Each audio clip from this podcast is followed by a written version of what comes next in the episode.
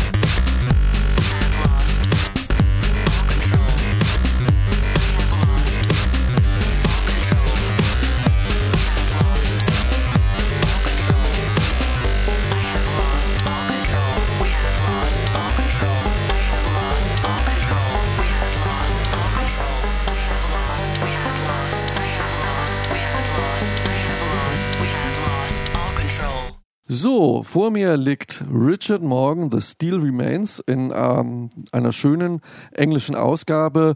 Und Richard Morgan war häufiger Gast schon in unserer Sendung, bekannt für seine Hardboiled SF-Thriller, harte SF mit oft auch äh, interessantem gedanklichen Hintergrund. Hier hat Richard Morgan einen Fantasy-Roman geschrieben. Oh, oh, kann man das sagen? Und man fragt sich, wie ist das und wie kriegt Richard Morgan es hin, einen Fantasy-Roman zu schreiben? Und ist das noch Richard Morgan.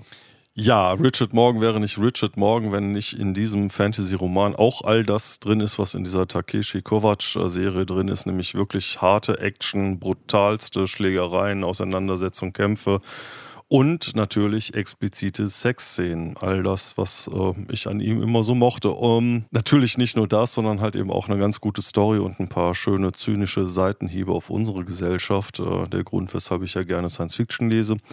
Nun ja, ein Fantasy-Roman. Vielleicht auch, weil er sich gedacht hat, ich brauche mal ein bisschen mehr Geld, schreibe ich halt Fantasy. Man weiß es nicht genau. Nichtsdestotrotz ist er doch äh, dabei, die, die Grenzen des äh, Genres sehr gehörig auszuloten und auszuweiten. Dazu vielleicht nach dem Ausschnitt ein bisschen mehr. Ähm, es ist erstmal mehr oder weniger das übliche Setting. Also es spielt irgendwann in so einer Mittelalterwelt. Es gibt ein Königreich und äh, ähm, das Königreich äh, hat einen, einen Kampf hinter sich, äh, mussten gegen Echsenwesen bestehen und gegen Drachen kämpfen. Und da gibt es einen Held oder Anti-Held. Man weiß nicht genau, ob er diesen in dem Kampf gegen diese Drachenwesen äh, sich wirklich hervorgetan hat oder ob das alles nur ein Missverständnis war. Ringil von Namen, ein Adeliger aus der Hauptstadt ähm, dieses Königreiches ist. Und äh, ja, der äh, fristet eigentlich so sein, seines Lebens abends mehr oder weniger in so einer Kneipe in irgendeinem Vorort und erzählt immer wieder, wie er mit seinem tollen Schwert die Drachen bekämpft hat. Und wird dann aber von seiner Mutter heimgeholt, weil eine entfernte Cousine versklavt wurde und wegverkauft äh, wurde.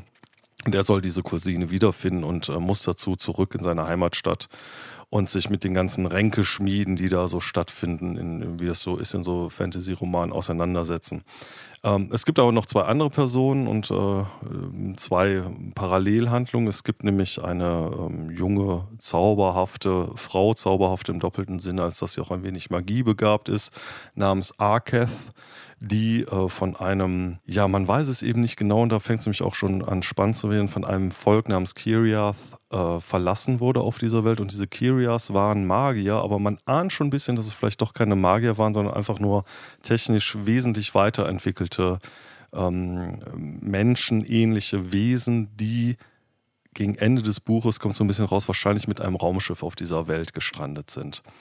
Und das ist dann schon der Punkt, wo so diese Grenzen dieses Fantasy-Genres sehr, sehr weit ausgedehnt werden, was, was sehr spannend ist.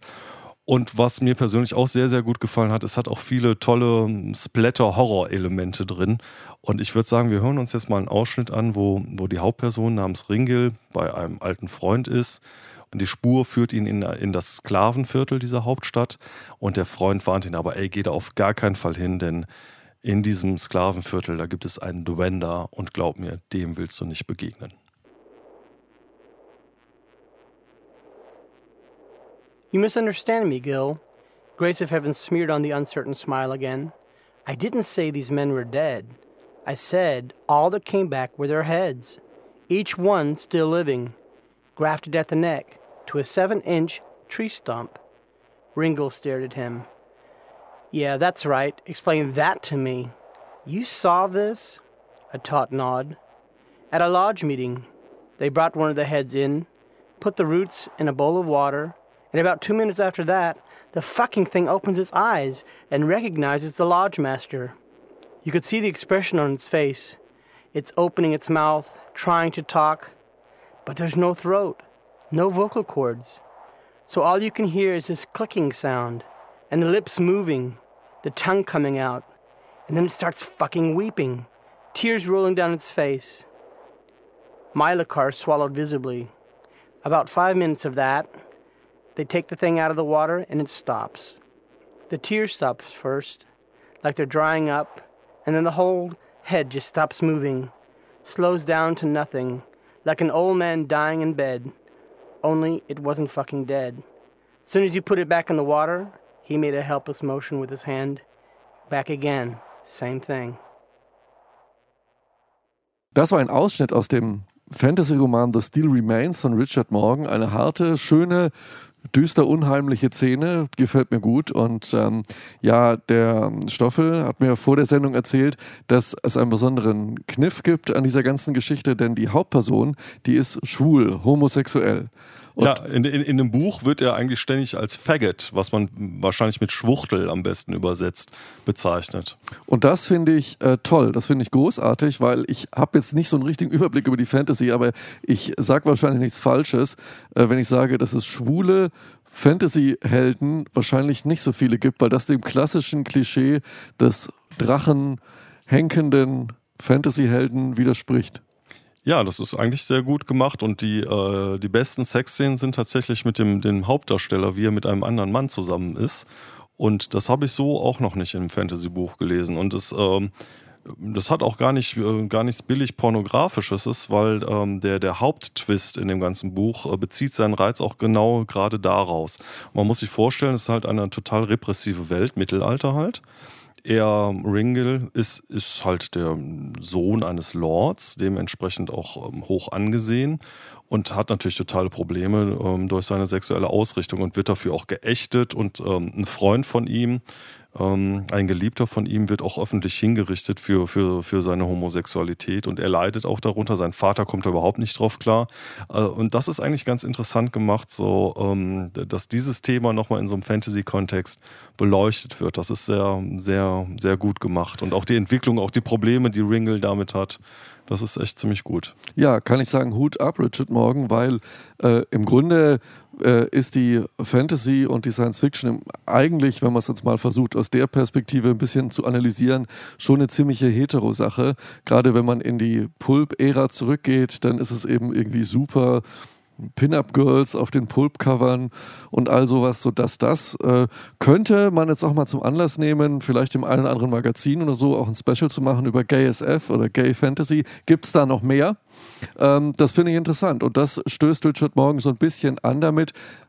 Allerdings, und das äh, habe ich beim Stoffel auch rausgehört, ist es trotz allem und allem drumherum jetzt kein Gender-Diskurs. Das ist ja gerade das Tolle an diesem Buch. Das ist völlig egal für den Leser, ob der jetzt schwul oder hetero oder ein Mönch ist. Das spielt, äh, man nimmt das einfach so hin. So, es genau ist, eben so kein, es ist eben nicht explizite Gay-Fantasy-Literatur, sondern mein Gott, da gibt's halt, es gibt halt Eger den Barbar, das ist der beste Freund von Ringle und Ringle ist halt schwul. Na und, so what? Der kann halt auch Drachen töten. Und das ist einfach super super. Und, und die Story ist natürlich auch total vielschichtig. Ähm, wie gesagt, ich habe es eben schon angedeutet, ist, äh, das, was Magie ist, ist wahrscheinlich nur fortgeschrittene Technologie. Also er schafft gegen Ende des Buchs auch nochmal diese Bedrohung, diese Dwender, diese Supermagier sind höchstwahrscheinlich nur Wesen, die in so einem Quantenparalleluniversum leben.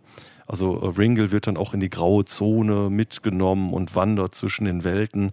Und äh, das ist auch nochmal so ein super geiler Twist. Also wenn man so ein bisschen Richard Morgan diese Science-Fiction-Sachen liest, dann hat man im Hinterkopf immer, okay, das ist jetzt aus der Welt, aus der Sicht eines im Mittelalter lebenden Schwertkämpfers beschrieben, die Technik des 23. Jahrhunderts. Toll, man kriegt richtig Lust, dieses Buch zu lesen. Ähm, wer es jetzt schon lesen will, der muss es auf Englisch lesen. The Steel Remains von Richard Morgan, aber es ist nicht schwer vorherzusehen, dass das Buch irgendwann tatsächlich auch auf Deutsch erscheinen wird. Ich kann es empfehlen.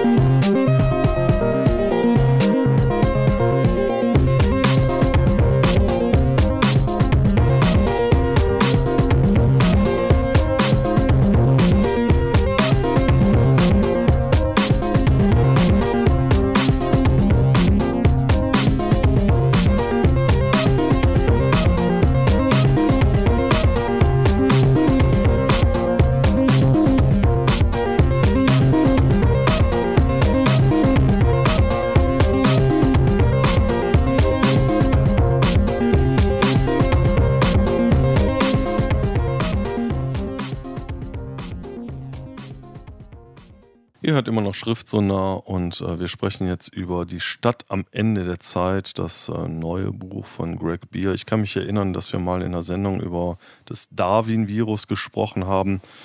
Ein Buch, das ich seltsamerweise überhaupt gar nicht mehr so richtig präsent habe. Ich kann mich erinnern, dass es ganz okay war zu lesen, aber einen bleibenden Eindruck hat es jetzt dann doch nicht hinterlassen.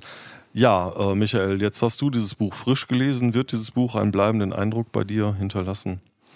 Ja, schon. Also ich denke schon, dass ich das Buch behalten werde. Ähm, wenn aus, aus unterschiedlichen Dingen. Es löst tatsächlich sehr viele Überlegungen auch schon während des Lesens aus. Man fragt sich während des Lesens tatsächlich, oder mir ist das so gegangen, ob es jetzt wirklich ein tolles Buch ist oder nicht. Äh, ich bin mir auch immer noch nicht ganz darüber im Klaren. Es ist ein ziemlicher Schinken und ich denke, Greg Beer hat sich mal hingesetzt und gesagt, so jetzt hinterlasse ich der Welt mal wirklich was. Und ähm, ich kann ja mal ganz kurz umreißen, äh, worum es geht. Es geht tatsächlich ähm, um die Stadt am Ende der Zeit, ein schöner Buchtitel.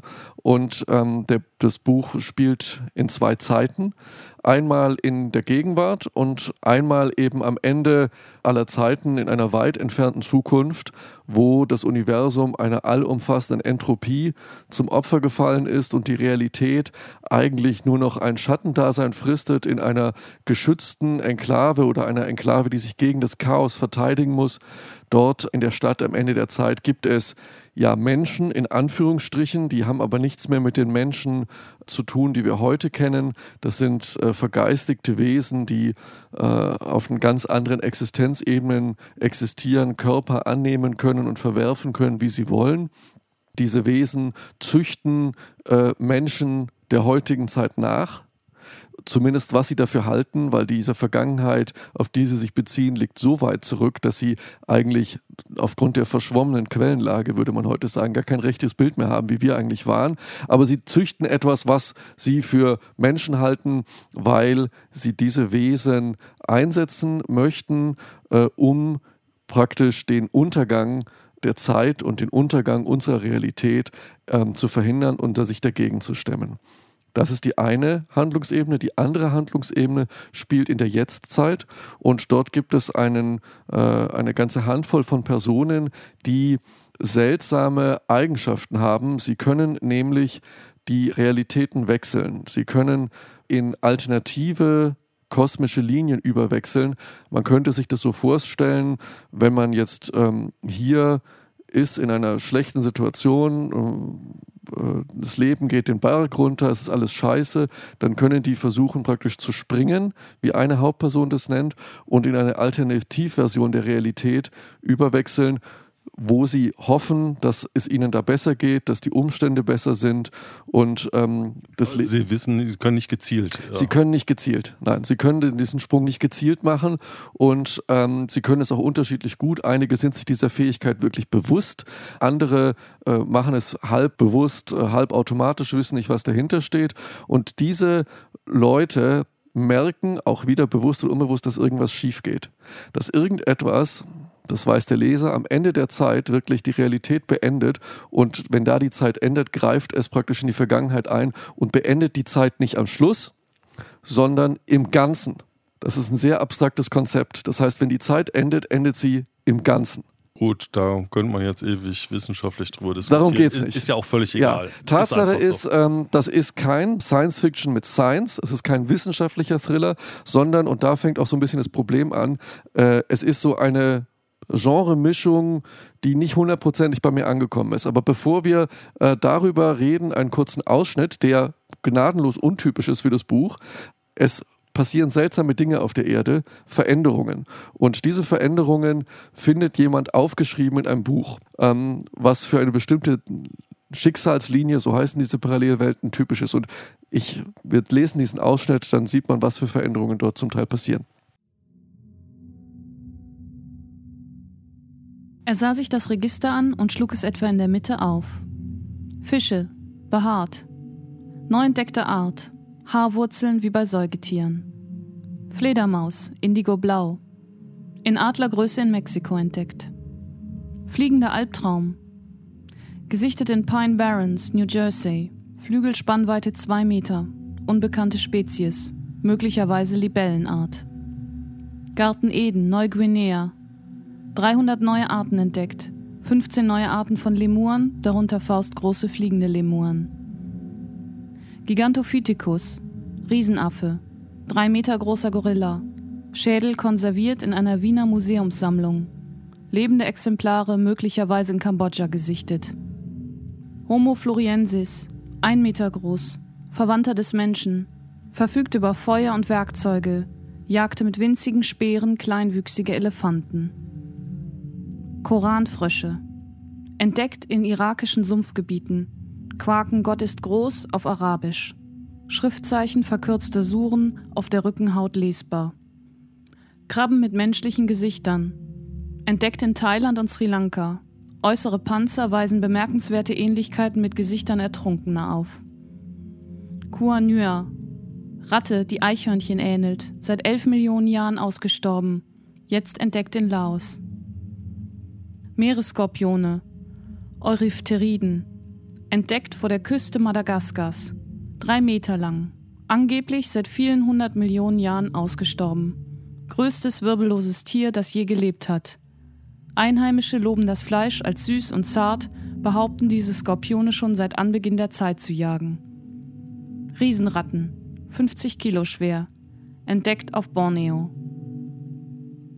Er schlug die Anfangsseiten des Registers auf. Sein Blick lädt nach unten. Domtermiten haben sich aufgrund eines Orkans an der nordamerikanischen Golfküste über Holzsplitter überall in den USA verbreitet, bilden Bauten, die den Kathedralen in Chartres und Paris Notre Dame ähneln. Mit zitternden Händen klappt er das Buch zu. Kryptiden und Lazariden, Geschöpfe, deren Existenz nie bewiesen wurde, und ausgestorbenen Tierarten, die plötzlich und unerwartet zu Tausenden aus der fernen Vergangenheit auftauchten. Allein das Register umfasste 100 Seiten. Ja, soweit ein Ausschnitt aus Die Stadt am Ende der Zeit von Greg Beer und ähm, so langsam erinnere ich mich auch wieder an, an, an was mich am Darwin-Virus gestört hat und da wäre jetzt die Frage, ob es hier auch so ist die Stadt am Ende der Zeit und, und dieses Quantenmechanik in den Universen und die Informationstheorie, die da drin enthalten ist, das klingt für mich wie eine super, super Idee. Und ich habe so ein bisschen Erinnerung, dass Greg Beer aber doch immer das Handbuch für den Bestseller-Roman in der Tasche hat und dann ganz tolle Ideen hat und die trotzdem versucht, Mainstream-kompatibel zu schreiben, was ich äh, problematisch finde. Wie, wie ist das in dem Buch? Ich weiß es nicht. Also wenn ähm, Greg Beer dieses Handbuch für den guten Roman äh, tatsächlich hat, dann hat er in diesem Handbuch steht bestimmt an einer Stelle irgendwo, wenn du eine Geschichte erzählst, trödel nicht unnötig rum. Und ähm, das hat er, glaube ich, überlesen, weil dieses Buch ist definitiv zu lang und die Geschichte entwickelt sich deutlich zu langsam. Und ähm, die Vielleicht hätte er die Geschichte einfach weglassen sollen. Ja, dann wäre es aber eine, eine äh, äh, spekulative Philosophie über Information als unabhängige Entität und, äh, wie du sagtest, Informationstheorie geworden und eben kein Roman. Ich hatte zwei Schwierigkeiten mit dem Buch. Das eine ist mangelnde Anschaulichkeit. Ähm, es kann sein, dass mein Gehirn irgendwie zu klein ist oder ich irgendwie zu langsam denke, aber bei der Beschreibung der Stadt am Ende der Zeit ähm, ist es ermüdend und deswegen hört man irgendwann auch damit auf, seinen architektonischen Beschreibungen zu folgen. Es kann sein, dass mein räumliches Vorstellungsvermögen unterentwickelt ist, aber die Architektur und die Begebenheiten in der Stadt, die sind mir zu kompliziert. Das ist so, manchmal liest man Bücher mit total komplizierten Namen und man merkt, dass man die praktisch nur so als Muster erfasst und sich nicht fragt, wie werden die eigentlich ausgesprochen, weil es egal ist. Und so ähnlich geht es mit vielen Dingen in diesem Buch. Die haben nicht genug Anschaulichkeit. Auch die kosmischen Zusammenhänge sind mir nicht anschaulich genug. Sie sind aber irgendwie auch egal beim Lesen. Und das Ganze sollte man vielleicht so nicht sagen, weil man da was voraussetzt, aber ist für mich immer so eine unausgegorene Mischung zwischen ähm, Tim Powers, Die Claire und so ein mystischer Thriller und ähm, Die Prinzen von Amber von Roger Selesny, weil der hat auf viel coolere Weise beschrieben, wie Hauptpersonen Schicksalslinien wechseln können. Das ist viel abgefahrener äh, als das, was Greg Beer hier macht. Also man merkt, je länger ich darüber rede, desto unzufriedener werde ich mit dem Buch. Aber nichtsdestotrotz ähm, glaube ich, dass es seine Leser finden wird. Mir ist es nicht spannend genug. Greg Beer die Stadt am Ende der Zeit. Ein schönes Cover, um mal das am Schluss auch noch zu erwähnen.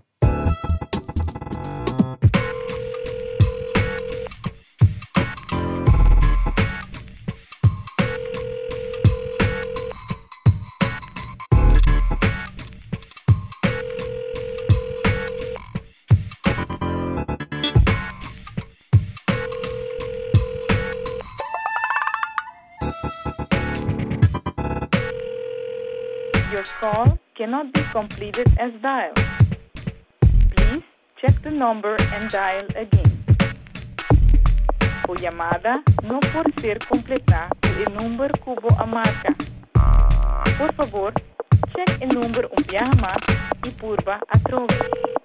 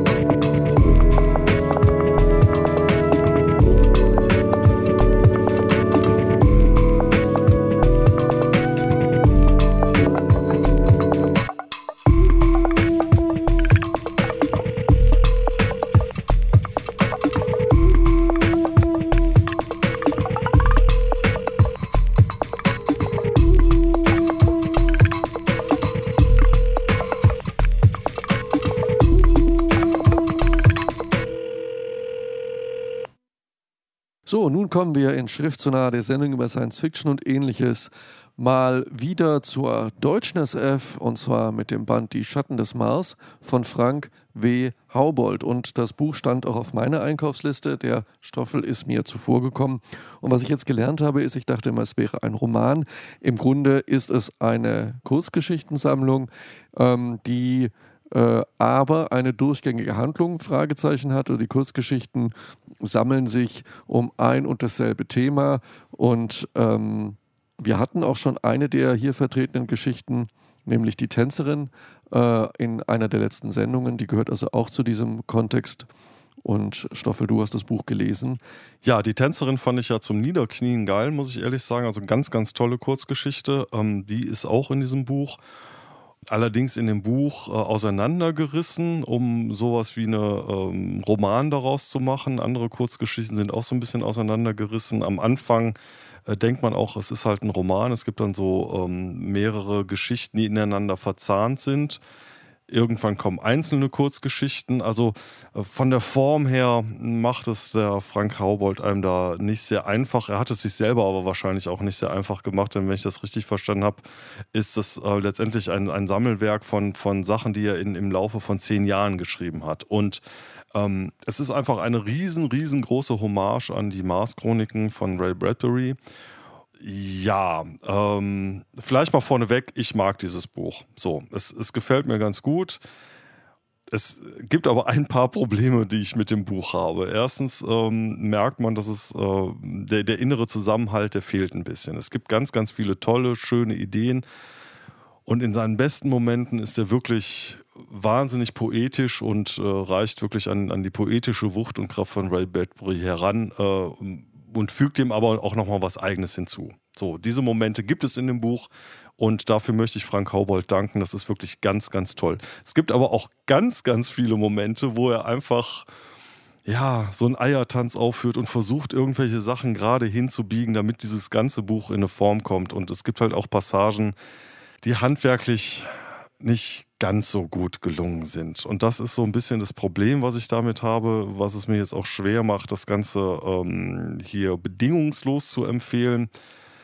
Ich würde sagen, wir hören uns jetzt trotzdem nochmal einen Ausschnitt von der Tänzerin an, weil ich das einfach äh, ein, eine super Geschichte fand. Und, und da, die Tänzerin, was ich äh, in, der, in der Sendung, als ich wieder darüber gesprochen habe, äh, glaube ich nicht erwähnt habe, die kommt ja irgendwann auch auf dem Mars an und wird dann von diesen Wesen, die es auf dem Mars gibt, spirituelle Wesen, ja, eingeladen und äh, hat eine Begegnung mit diesen ehemaligen Marsbewohnern. Und diesen Ausschnitt hören wir uns mal kurz an. Sie sind hier. Lena spürt ihre Anwesenheit, noch bevor sie ihre Silhouetten im unsteten Licht des Feuers erkennen konnte. Es waren zwölf, und ihre weiten Gewänder verhüllten sie so vollständig, dass keinerlei Rückschluss auf ihre Gestalt möglich war.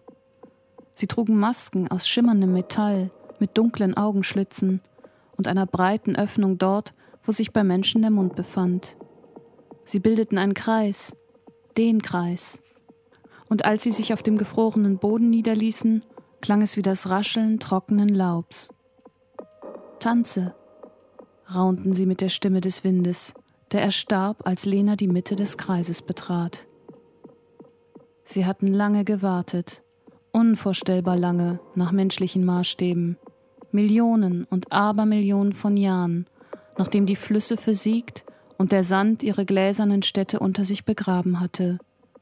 Sie waren so alt, dass ihnen längst jedes Zeitgefühl abhandengekommen war, aber jetzt waren sie so neugierig und erwartungsvoll wie Kinder.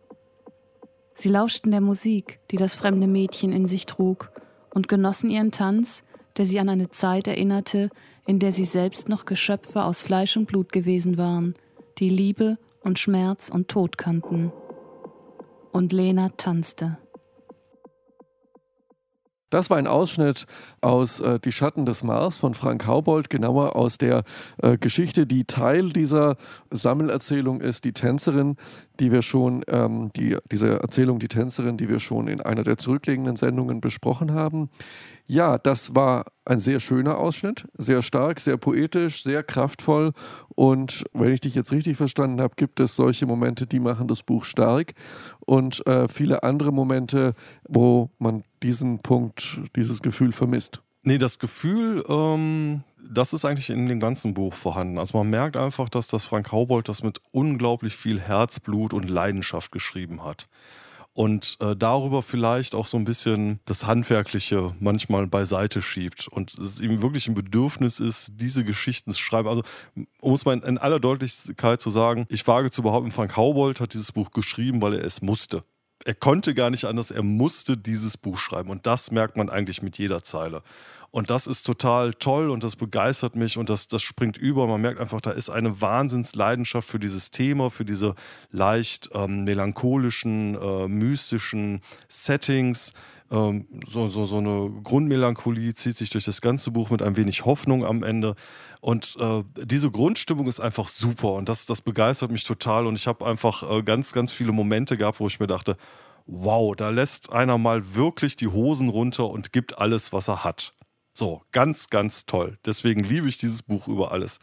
Auf der anderen Seite ist vielleicht in diesem ganzen Prozess des Schreibens sind so, so ein paar Sachen, die jetzt von so einem, so einem professionellen, handwerklichen Standpunkt aus hätte man sagen können, das hätte besser sein können, das hätte besser konstruiert sein können, das hätte weggemusst, das hätte besser ausgearbeitet, das vielleicht ans Ende, das zusammenlassen. Also es gibt ganz viel, wo man an diesem Buch rummäkeln kann. Wo man auch beim Lesen dann rausfällt. Ja, ja, es gibt, es gibt Sachen, wo man dann doch ein bisschen rausfällt, wo man sich, äh, wo man sich denkt, so, okay, was ist, was will er denn jetzt damit, was will er damit so.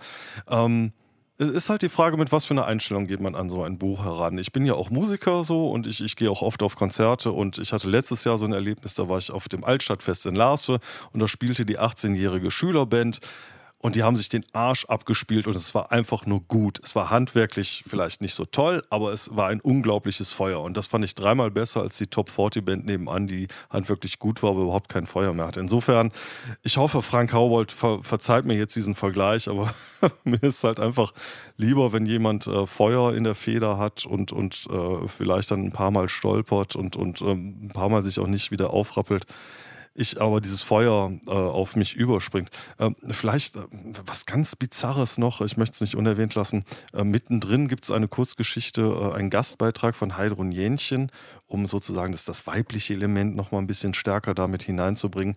Und diese Kurzgeschichte ist ähm, sehr auf den Punkt geschrieben, ist spannend und hat auch ein tolles Thema.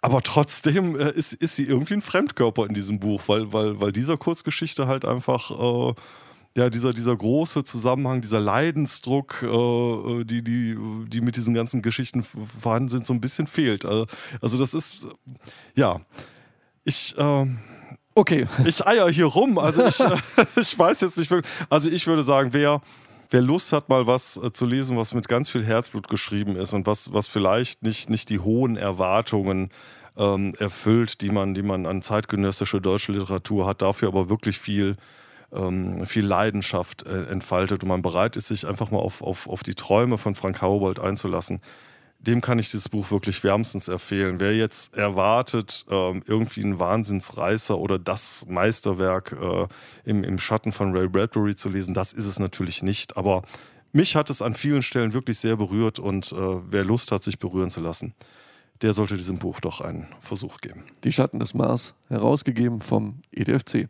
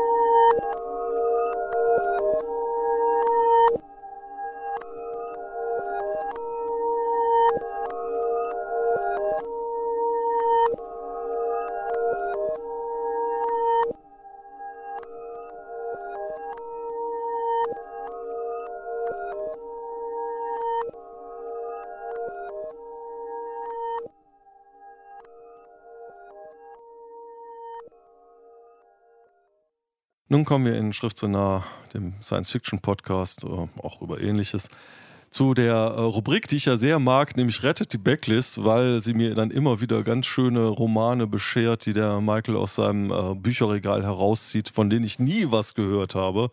Und ähm, ja, in heutigen Zeiten kriegt man sowas ja auch alles gebraucht übers Internet. Äh, also super, dass wir das machen. Ich bin ganz begeistert von uns. Und jetzt hat äh, Michael herausgezogen Schattenklänge von Louis Scheiner. Ja, Schattenklänge von Louis Scheiner. Im Original heißt dieses Buch Glimpses, was man ja vielleicht nicht so schön übersetzen kann, was so etwas wie, wie Zwinkern oder Blinken mit dem Auge bedeutet. Und Louis Scheiner ist ein Autor, der etwas in Vergessenheit geraten ist. Deswegen reden wir aber auch darüber. Und äh, das Buch Schattenklänge ist ein wirkliches Meisterwerk. Es äh, stammt am ähm, aus äh, von Anfang der 90er Jahre, 1993 ist es erschienen und hat einen tiefen, tiefen Eindruck in meiner Lesekarriere hinterlassen, weil es eine Besonderheit hat. Ähm, es ist ein Buch auch über Musik. Darum geht es. Es ist ein fantastischer Roman mit ganz fein und zurückhaltend dosierten, fantastischen Elementen. Es hat zwar den World Fantasy Award bekommen, ist aber von äh, einem Fantasy-Roman im Stile von Richard Morgan so weit entfernt wie eine Gebrauchsanweisung für Videorekorder. Also ähm, es hat ganz, ganz fein dosierte fantastische Elemente und die fantastischen Elemente sind auch nicht Teil der Handlung, sie sind nur Methode, um die Handlung zu ermöglichen. Worum geht es? Es geht um die Person Ray Shackelford, ein Mann Mitte, Anfang 40, der in einer äh, sich ermüdenden Ehe, die mit schonungsloser Präzision seziert wird, durchs Leben schleppt. Sein Job ist die Reparatur von Stereoanlagen. Er ist gescheiterter Hobbymusiker, lötet seine Stereoanlagen zusammen und ist eigentlich unglücklich. Und er stellt plötzlich fest, dass er eine seltsame Fähigkeit hat. Er kann Musik hören, die nie aufgenommen wurde oder die aufgenommen wurde und verloren gegangen ist. Er kann Musik hören, von der alle reden, die alle gerne hören würden und die es nie gegeben hat. Zum Beispiel, so fängt dieses Buch an, ähm, die Beatles, und darum geht es, es geht um die Musik der 60er Jahre, ähm, wollten einmal ein Album aufnehmen, Get Back, Sie sind in ein riesiges, überdimensioniertes Studio bei Apple gegangen und nichts hat geklappt. Sie sind frustriert nach Hause gegangen und irgendwann haben sie stattdessen ein Album aufgenommen, es hieß Let It Be und der Titel sagt schon alles. Und dann geht es um das legendäre Album von The Beach Boys, Smile, was Brian Wilson nie auf die Reihe gekriegt hat. Es geht um Celebration of the Lizard von Doors, was nie äh, geklappt hat, weil Jim Morrison schon über die Klippe war. Und es geht um das Album The First Race of the New Rising Sun von ähm, Jimi Hendrix, was äh, gescheitert ist an Jimi Hendrix Tod. Und ähm, dieses Buch hat einen hypnotischen Sog, weil es so viel über die Musik sagt. Ray Shackleton hört nämlich nicht nur die Musik, kann sie auf Tape bannen, kann sie verkaufen, sondern irgendwann fällt er in die Zeit und er ist plötzlich dort. Und wir hören uns jetzt einmal einen Ausschnitt an und dort geht es um die Beach Boys, um Smile und Brian Wilson.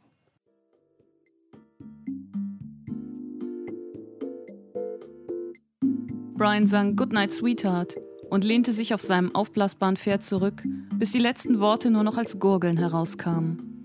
Mit einem enormen Klatscher rollte er sich ganz auf den Rücken, sodass die Beine aus dem Wasser ragten und zappelten. Diane lachte und Van Dyke und Derry lächelten angespannt. Ich stieg ins flache Ende, gab allen dreien die Hand und sagte Marilyn Hallo. Sie trug eine amüsierte Miene zur Schau, als passierte sowas ständig, was wohl auch der Fall war. Schließlich tauchte Brian wieder auf wie ein neugieriger Wal. Er spritzte Wasser über den ganzen Hof, was Louis, den Weimaraner, zum Bellen brachte. Mir wurde ganz schwindelig, als wäre ich verliebt oder plötzlich reich, als wäre mein Inneres zu groß für diese äußere Hülle. Ich beugte mich vor und gab dieses Trompeten von mir, indem ich eine ganze Lunge voller Luft durch zusammengepresste Lippen blies. Wenn man das ganz nah am Wasser machte, hallte es wie verrückt. Brian hielt inne und starrte mich an. Wow, Mann, wie hast du das gemacht? Ich weiß nicht, das hat mein Alter immer gemacht. Mach's nochmal. Das tat ich, und Brian lachte wie ein kleiner Junge. Seine Miene war engelsgleich. Das ist ja abgefahren, sagte er. Dann beugte er sich vor und machte es selbst in der gleichen Tonhöhe. Okay, sagte er jetzt plötzlich ernst. Van Dyke, du machst das hier. Er klatschte in die Hände mit Wasser dazwischen. Komm schon, Brian, sagte Van Dyke. Seine Stimme klang nasal und hoch, als wäre sie ganz oben aus seiner Kehle. Müssen wir gleich wieder in eine komplette Produktion einsteigen? Es wird dir gefallen, versuch's mal. Widerwillig fing Van Dyke an, in die Hände zu klatschen. Langsamer, sagte Brian und bewegte seine Hände wie ein Dirigent. Okay, Ray, mach dein Ding. Ich gab meinen Walrosston von mir und Brian stieg darauf ein, in einer höheren Lage. Er ließ die Geräusche irgendwie zusammen widerhallen. Meine Güte, sagte ich. Das hört sich an wie. Habt ihr schon mal gehört, wie Wale singen? Es war 1966 und die Platte mit den Gesängen der Buckelwale lag als Pop-Ereignis noch in weiter Ferne. Singende Wale? sagt Derry. Wale, sagte Brian. Das ist es. Das ist perfekt, Mann. Wir können Wahlgeräusche für den Wasserteil in Elements bringen. Brian, du bist verrückt, sagte Van Dyke. Brian sagte, wenn alle verrückt wären und Van Dyke und Marilyn und Diane stimmten mit ein, dann herrschte vielleicht Frieden auf der Welt. Und Van Dyke sagte, ja, ja, ja. Du wirst sehen, sagte Brian. Ich mache es und es wird wunderbar. Es fühlte sich alles ganz real an. Ich hatte nur ständig das Gefühl, als könnte sich jeden Augenblick jemand umdrehen, auf mich zeigen und rufen, der gehört nicht hierher. Ja, soweit also der Ausschnitt aus Schattenklänge von Louis Scheiner. Und ja, danke, danke für dieses Buch, kann ich jetzt schon sagen. Ich bin jetzt nicht so ein wahnsinnig großer Fan von Beach Boys, aber Brian Wilson ist natürlich eine schillernde und auch tragische Figur in der Musikgeschichte, der ja im Übrigen auch jetzt wieder ähm, ein paar Konzerte gespielt hat. Und ähm, ja, ich habe wirklich Lust, dieses Buch zu lesen. Ähm, Vielleicht noch, noch ganz kurz, welche Musiker begegnen uns denn in diesem Buch alle? Ja, es fängt an, also als Intro mit Get Back von den Beatles. Dort ist er aber noch nicht in die Zeit gefallen. Ähm, dann kommt Jim Morrison, Celebration of a Lizard. Dort ist er auch nicht bei Jim Morrison, aber er ist, Jim Morrison geht in ihn. Äh, dann kommt äh, Brian Wilson äh, und Smile. Für mich fast der intensivste Teil, weil ich Beach Boys bisher immer als äh, Kaufhausmusik missachtet habe und zum ersten Mal geschnallt hat, was Beach Boys eigentlich für ein Hammer war. Dann äh, kommt ähm, ein ganz großer Teil, nämlich Jimi Hendrix und ähm, First Rays of a New Rising Sun. Und äh, an Jimi Hendrix arbeitet sich Ray Shackleton so ein bisschen ab. Also da ist die größte Seelenverwandtschaft vorhanden und er verliert sich mit Jimi Hendrix in diesem Sumpf der, der englischen Clublandschaften und äh, nimmt großen Anteil an dem tragischen Schicksal von Jimi Hendrix und der Unfähigkeit, dieses letzte große Album zu machen. Und ähm, das ist die Musik, der wir hier begegnen. Und man bekommt während des Lesens echt Lust, diese Platten aufzulegen. Aber wenn ich das richtig verstanden habe, geht es jetzt nicht nur darum, irgendwie die ganzen Musiker mal so, so showmäßig vorzuführen und hey, das waren coole Leute, sondern, sondern auch ein bisschen darum, was, was äh, die Musik dann für diesen Ray Shackleton bedeutet und in, in seiner Lebenssituation. Ganz genau. Ray lebt eigentlich ein unglückliches Leben mit einer kinderlosen Ehe, wo die Leidenschaft äh, verloschen ist und die Leute nur noch nebeneinander herleben. Sein Vater ist gestorben, sein Vater, den er abgrundtief gehasst hat, weil er ein richtiges Arschloch war. Und er ist also in einer extrem schwierigen Umbruchssituation. Und es gibt immer wieder Handlungsteile, auch längere Teile, in der Mitte ein ganz langes Kapitel Transit, wo er sich in seiner Ehe und an seinem Vater abarbeitet und er findet da Gesprächspartner in den Musikern. Brian Wilsons Vater hat nicht gemocht, was er machte. Ähm, Jimi Hendrix hat jeden Kontakt zu seinem Vater abgebrochen. Ähm, äh, Jim Morrison wurde auch von seinem Vater, der war Navy Officer, äh, praktisch gehasst. Und er findet, er findet auch sich selbst wieder auf diesem musikalischen Höllentrip. Und äh, es ist wirklich, äh, wie hinten drauf steht, Zitat, eine Reise ins dunkle Herz der 60er Jahre. Und ja, ich kann nur sagen, wow, dieses Buch hat man in zwei Tagen durch. Das lässt einen nicht los. Okay, also Louis Scheiner, Schattenklänge. Und damit sind wir dann jetzt auch am Ende unserer Sendung angelangt. Ja, wie immer bedanken wir uns bei unseren Sprechern Doris Mücke und heute wieder dabei Fabian Doles und äh, ganz herzlich an dieser Stelle möchten wir auch mal unsere Hörer in Österreich und der Schweiz grüßen. Äh, wir wissen, dass es euch gibt und wir freuen uns, ähm, dass ihr uns hört. Vielen Dank. Ja, und das letzte Wort äh, gehört heute Greg Beer, ein, ähm, ja, eine Sentenz aus der Stadt am Ende der Zeit, ähm, ob sie Sinn ergibt oder nicht. Sprache ist so grundlegend wie Energie. Damit das Universum beobachtet werden kann, muss es reduziert, kodiert werden. In einem nicht beobachteten Universum herrscht das Chaos. Die Sprache wird zur DNA des Kosmos. Schönen guten Abend. Nee, nur guten Abend.